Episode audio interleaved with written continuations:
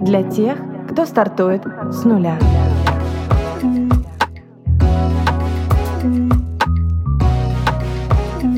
С нуля. Привет, меня зовут Алиса, я основатель бренд-агентства Тую. Здесь мы говорим о брендинге, людях и предпринимательстве. Кто стоит за созданием бизнеса и как эти люди масштабируют свои проекты. Поехали!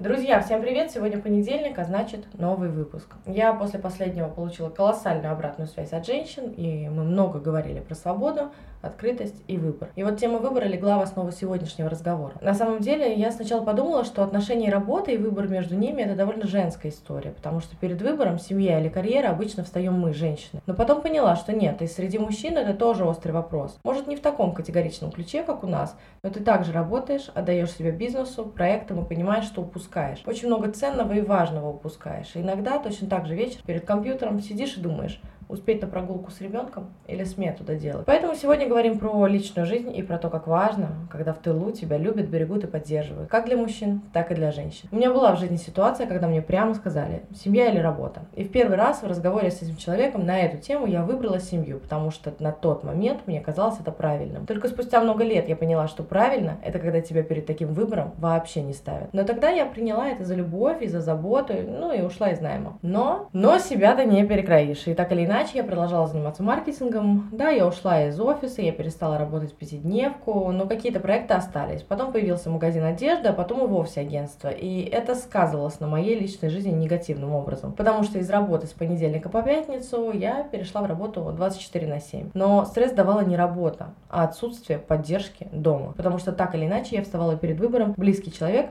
или клиентский проект ежедневно. Но вот интересно, и то, и то для меня было супер важным. И делать такой выбор на каждый день, когда еще над душой стоят и говорят, как это так, ты правда думаешь, что работа важнее? Это, мягко сказать, немного нервно. А еще хуже, когда тебе прямо говорят, что твоя работа не важна, гораздо важнее дом, котлеты, уборка и стирка. Я не хочу превращать этот выпуск э, в разбор гендерных стереотипов из серии «Место женщины на кухне», которые нам достались от патриархального общества, потому что с давлением из серии «Тебя не хватает семье» в целом сталкиваются и мужчины, и женщины. Когда у тебя аврал, все горит, или не горит, но очень интересный проект, и тебя прет от потока мыслей и целей, а ты даже дома не можешь поделиться, потому что в ответ кислое выражение лица и фразы из серии «Понятно, почему ты опять на работе до 10 вечера, а я тут вообще-то, ну и, ну и понеслось». И я всегда считала, что в сфере работы, семья, друзья, развлечения я не хочу делать выбор. Я абсолютно не пример семейственности в традиционном плане. И в моем случае большое количество работы, в том числе, негативно сказалось на наличии брака. Поэтому мои правила это скорее работа над ошибками и выводы. Я не хочу делить жизнь на два блока. Блок работы и блок семьи.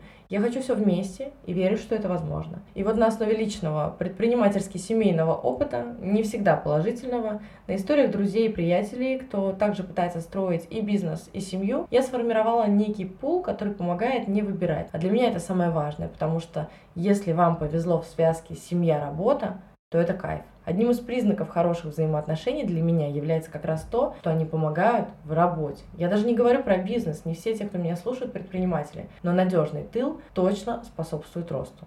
Первое и, наверное, самое важное – договариваться о карьерных планах на берегу. Нужно точно понимать, что для вас важно и необходимо, и что важно для партнера. Если вы осознаете, что большую часть дня вы точно будете отдавать карьере или бизнесу, лучше проговорить это, когда еще все не зашло далеко. И круто, если вы можете рассчитывать на поддержку или помощь близкого, потому что иногда не нужно, чтобы даже кто-то советом помогал, достаточно, чтобы вас просто обняли. И это честно сказать человеку сразу, что мне нужно строить карьеру или бизнес. Это одна из моих базовых ценностей ценностей. И если в твоей картине мира это никак не складывается в идеальный план, то лучше давай дружить, потому что иначе, если вы перешагнете через себя и свои амбиции и подстроитесь под план другого человека, это вас съест. Второе – это делиться иметь возможность рассказать и обсудить, что происходит внутри рабочих проектов.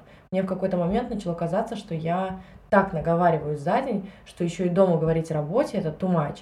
Но пришло осознание, иметь возможность находиться в одном контекстном поле с партнером – это супер круто и супер сближает. Когда ему так же, как тебе, важны победы и грустно за потери, а еще иногда, на самом деле, такая супер возможность посмотреть на ситуацию со стороны. Третье важное правило для меня – это совместное хобби. Есть тех людей, которые вообще отлично справляются в одиночестве. Мне вообще не бывает скучно. Я могу поработать, могу почитать книгу, могу еще раз поработать. На самом деле, если мне дать волю и оставить меня надолго одну, я вообще могу и не вылазить из компьютера, но, безусловно, важно выделять время на качественные развлечения вместе. Классно иногда залипнуть в сериал, но здорово, если вы вместе проводите день только с близкими. И это не про совместный поход в супермаркет. У меня есть знакомый, который субботу выделяет на себя, на воскресенье он стабильно, целиком и полностью в распоряжении семьи, жены и детей. Они ездят в горы, гуляют в парке, ходят в кино, каждую неделю новое место. Важно, чтобы места в течение месяца не повторялись. Четвертое, наверное, тоже важное для меня это слушать. Да, не только делиться, но и уметь принимать. Для меня, наверное, это самый сложный пункт, потому что я все время в телефоне. И эта способность выключиться из рабочих чатов и переключить внимание на собеседника мне прям иногда дается с трудом, потому что кажется, что работа всегда важней.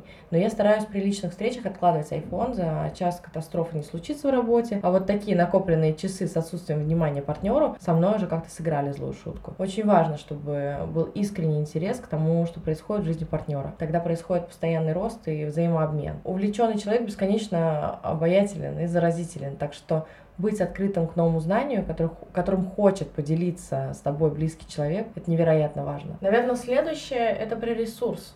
Ты не можешь быть продуктивно и эффективным на всех фронтах постоянно. И поэтому, если ты загнанная лошадь, то сначала надень спасательный жилет на себя, выдохни, наполнись, выспись, а потом уже иди налаживать коммуникации в семье. Просто главное проговорить, наверное, этот момент, что, мол, я сейчас труп, который не может ни говорить, ни быть, ни руку поднять. Мне надо полежать пару дней, и я готова буду снова быть рядом. В целом, принципы ресурсы и обмен, как принимать, так и давать, это основа человеческой физиологии, поэтому, наверное, для отношений это тоже работает. Для меня одна мысль стала ключевой. Человек, который рядом с вами идет эту жизнь, вам не принадлежит. А значит, рядом он может быть не всегда. И когда ты об этом вспоминаешь, то осознаешь, как важно выделять этому время. И здесь в целом вопрос даже не в любимом, а в целом в близких, в родителях, детях, семье. У меня очень сдвинулась парадигма ценностей. В какой-то момент а, поймала себя на мысли, что работа превыше всего. Это круто для моих клиентов, но не круто для меня и моей семьи. Еще одно правило для меня — это не работать вместе. Для кого-то это крутой сценарий, для меня невозможный, потому что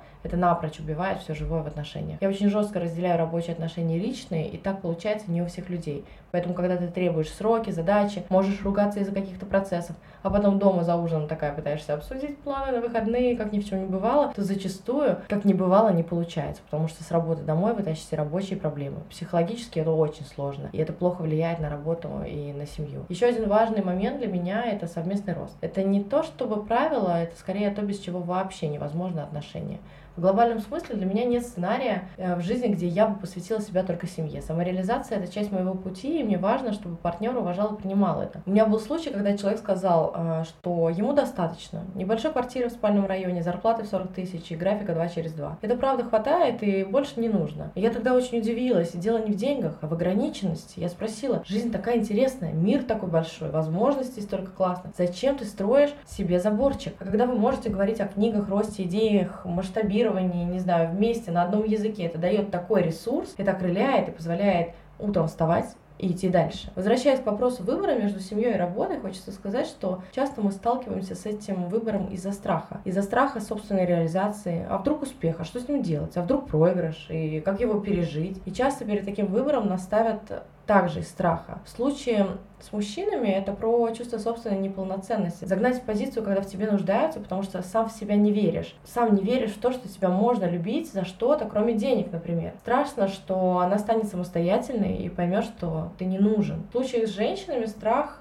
что там сверху, когда он добьется успеха, ты ему такая станешь не нужна. И тогда придется что-то делать, расти, шевелиться, например. Но вопрос работы для женщины в данном случае это не вопрос только самореализации и амбиций, а часто и безопасности. У меня есть знакомая, которая прожила в браке с мужем 17 лет. И все эти 17 лет она не работала. Когда-то давным-давно она была парикмахером, а потом встретила красивого, перспективного, молодого. Он сказал, моя жена работать не будет. Борщи, дом, дети. У него был бизнес, на тот момент успешный, все было прекрасно. В какой-то этап жизни все пошло под откос. Бизнес рухнул, сбережений не осталось, он не справился со стрессом, сердечный приступ. У них сын в институте был, она не работала, не стало ни мужа, ни денег, и что делать дальше со своей собственной жизнью она вообще не знала. Добрые партнеры остатки бизнеса растащили, вот тебе не работай, дорогая. Так бывает. Поэтому найти себя и свое место, и свое предназначение, и то, что тебя радует, это задача каждого. И мне кажется, в отношениях у людей нет права препятствовать росту из-за собственной несостоятельности или комплексов. Вы вместе, чтобы поддерживать друг друга как партнеры. Вместе радоваться, грустить, побеждать и проигрывать. И если один из вас вставляет палки в колеса другому, не в буквальном, конечно, в смысле, а скорее в моральном, то какой интерес быть рядом с этим человеком? Это не про любовь,